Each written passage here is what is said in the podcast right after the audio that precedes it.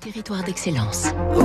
Donnons l'envie d'entreprendre au cœur des territoires avec la banque Kolb, une banque du groupe Crédit du Nord. Fabrice Lundi, on en parle souvent avec Baptiste hein, dans 3 minutes pour la planète. L'heure est de plus en plus à la production d'énergie propre.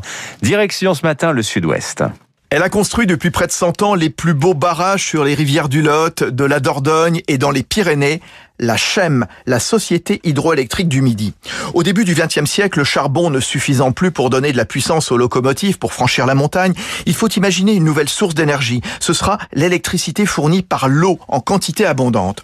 L'histoire retiendra que le premier barrage édifié par la CHEM fut celui des Bouillouzes en 1910 pour le train jaune de Cerdagne. D'autres suivront dans les vallées des Gaves et d'Ossau.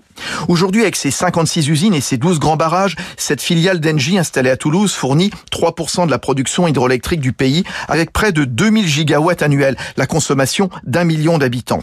Troisième acteur français du secteur, l'HM cherche à se diversifier dans la petite hydroélectricité. Cyril Delplat, son directeur général. La grande hydroélectricité, son développement en France est quasiment terminé. Donc euh, on essaye de, on souhaite se développer euh, sur ce marché qu'est la petite hydroélectricité, moins de 4,5 euh, mégawatts. Ça peut permettre d'alimenter, on va dire, un quartier, une petite collectivité, un industriel. Et cette petite hydroélectricité a du sens. Bah, dans un moment où on veut développer du renouvelable, elle a toute sa place. Une idée de visite, un prochain week-end, et c'est une propriété de la Chem, à proximité de la vallée d'Ossau, le petit train d'Artoust est la plus haute ligne de chemin de fer touristique d'Europe depuis 1932.